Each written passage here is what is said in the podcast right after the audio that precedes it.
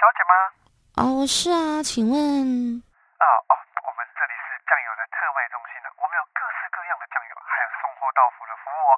我们这里的酱油都有符合 CNS 国家标准，因为我们酱油的原料是大豆跟小麦，主要成分还是蛋白质哦。酱油里的含的蛋白质是最多的，越多越好，品质也很好哦。购买的时候要认清楚认证 CNS 甲级品质样的标签才是好酱油哦。啊，可是还还有还有，呃，建议白白小姐啊，可以翻转我们的一个瓶身，看一下瓶底呢有没有降离的沉淀物。使用了我们菌种分解制成的天然酱油，大多数啊都会有自然沉淀的现象啊。注意哦，如果你去外面看到成分了有大豆酸水酒，呃，就不要买了，我们也没有卖。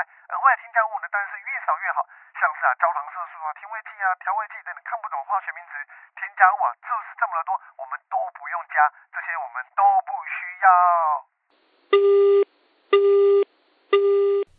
啊啊，傻眼，哪有人打电话来推销酱油的啦？欢迎收听 JR 健康新干线，我是杨叔 Ricky。我是被推销的人，拜拜。哎，我这么诚恳，你不跟我考虑买一下吗？我没有，我觉得你就是一个直销的一个方式在洗我，然后也没有等我回答你就挂掉。哎，我以前可是真正的 top sales，我超会卖东西。我才是 top sell 吧？我在之前五专的时候就开始在打电话客服了。但你也才打一万五，就是你一天业绩就最高一万五。我可是力挽狂澜，他原本是不不买一千块的，他到时候买一万七的。我跟你说，我大学的时候帮我同学去百货公司打工，代班化妆品柜一个月，嗯因为他的同事呢就出车祸，然后我同学就找我说啊，来代班一个月就好，然后又暑假我就去了。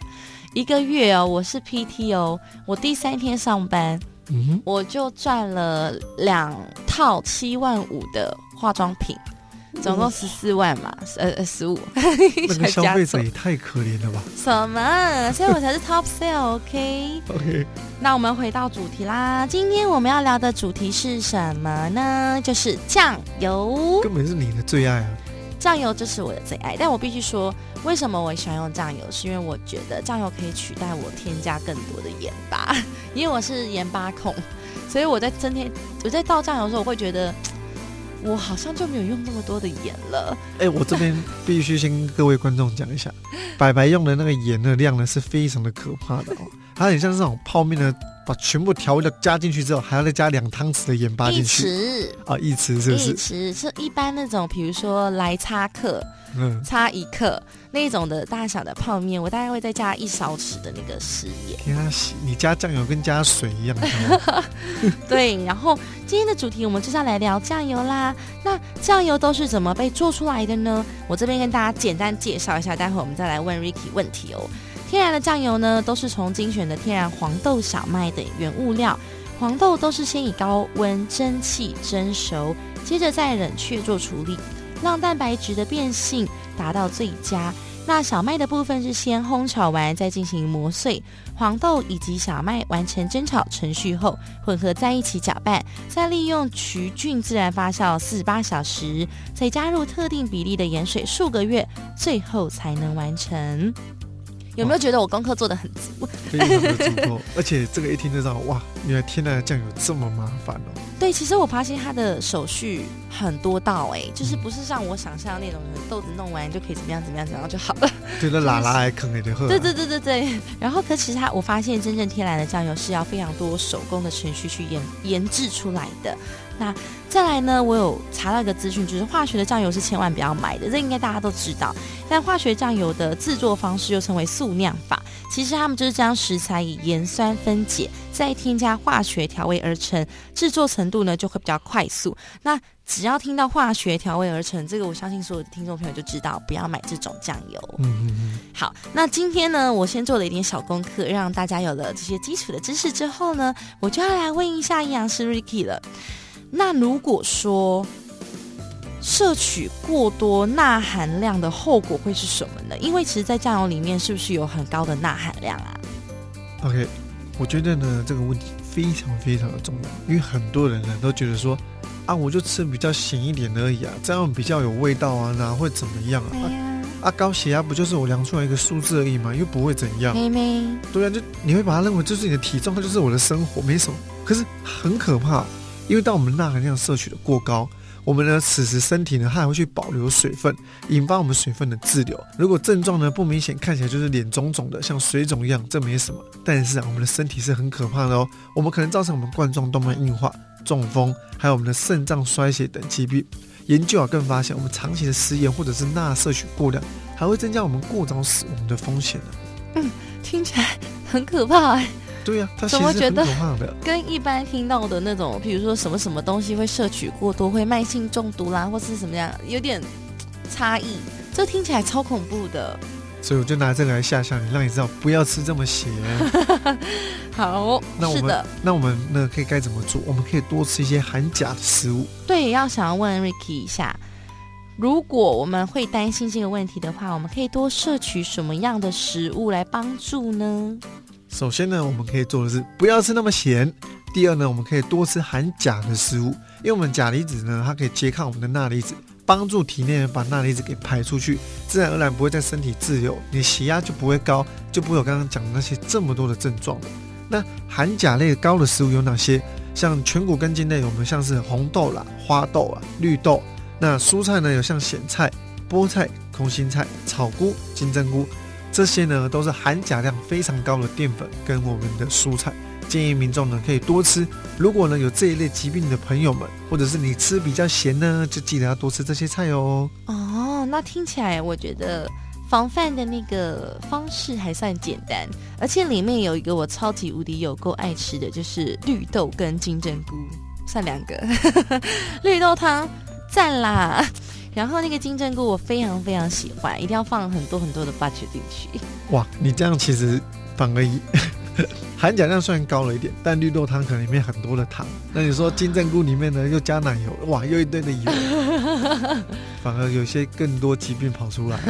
三高啊什么的。你看，你看，那我想问一下 Ricky 哦，如果我要不使用酱油就可以增加食物的风味，有哪一些可以建议给我？像我这人就是很爱卤啊，很爱用什么，那就一定会用到很多酱油。而且我跟你讲，真的要卤什么东西，卤的好吃。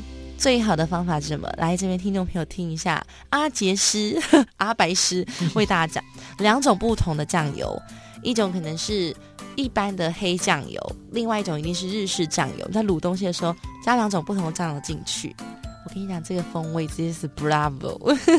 真的，好，我对不起，我个人认证，它的卤肉呢真的很好吃。不要这样说，不要这样说。我们现在在讲那个减少吃酱油。那回到问题本身，如果我不用酱油，我尽量减少使用它，我可以用一些什么东西去增加我食物的风味？你当初会喜欢吃酱油，就是因为你怕你的盐呢摄取过多，但其实酱油里面也有钠含量，它也是很高的。如果民众呢真的很想要吃一些重口味，想要吃一些更有味道的食物，可以不妨试试看我们这五项的方式。第一个，酸味的利用，我们可以其实在烹调的时候呢，可以用一些柠檬、苹果、凤梨、番茄等天然的蔬菜跟水果，来增加我们料理的酸味。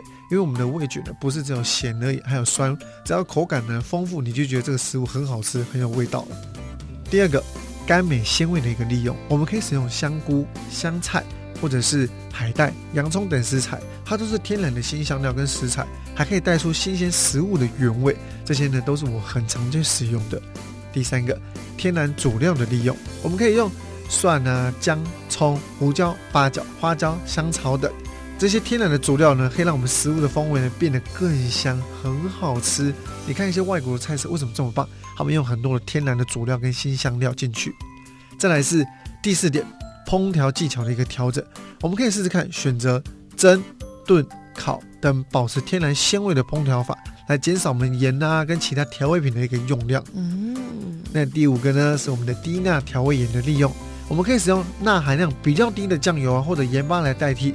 那记得可以再问一下营养师，我呢有些更好的选择。像白白呢，我带他去呃采买食材的时候，他有时候买一般的酱油，说哎，我们选这个低钠酱油，有没有印象？有，我其实有印象。嗯对，那我们这个低钠酱油呢，其实里面的钾含量呢会比较高一点点。那如果你没有肾脏疾病的，就不用担心。那一般来讲，我都会选择用低钠酱油，这样反而较健康一点。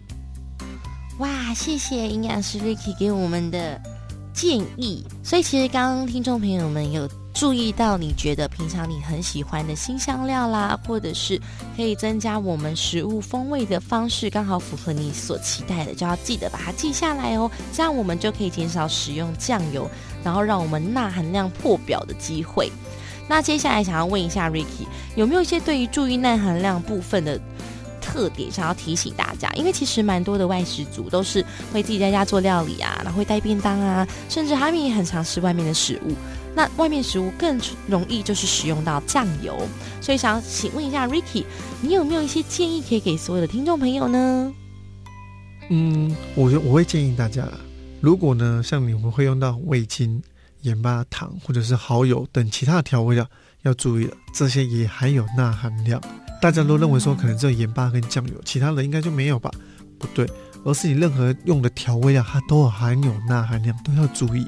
那再来是，建议我们在料理的时候可以选择风味比较浓郁的天然食材，或者是呢低盐、香味呢毫无减损的薄盐酱油，就是我们刚刚讲的啊。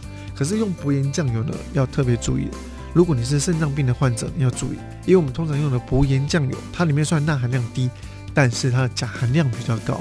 钾含量高呢，对我们肾脏病人反而是一种毒药，但对一般人来讲这是没有关系的，因为呢我们现在市售出现的一些低盐、香味毫无减损这种薄盐酱油啊，这种盐分呢只有一般酱油的一半，我们会用我们的氯化钾来取代我们的氯化钠，而这类的酱油呢，对于有高血压、心脏疾病、饮食呢必须控制盐分的人是不错的选择，但是啊，对于肾脏病患者，钾呢对于健康的影响比钠还要大一点，反而呢不适合使用补盐酱油。基本上呢，还是减盐，直接减少使用比较好。而清淡呢，料理食物就可以了。所以要看你是什么样的患者，才需要用什么样的选择。嗯，我觉得就有一点像是在于碘之于甲状腺功能低下的人是一样的道理。那当然，我觉得不管是多好的新香料，或者是应该说多好的配料，我们都是以酌量以及适当为主。不要过量才是最基本的原则哟。那如果还有没有听清楚的听众朋友，欢迎你们都可以倒带回去多听几次。有任何的问题，也都可以到营养师 Ricky 的社区媒体跟他做询问哦。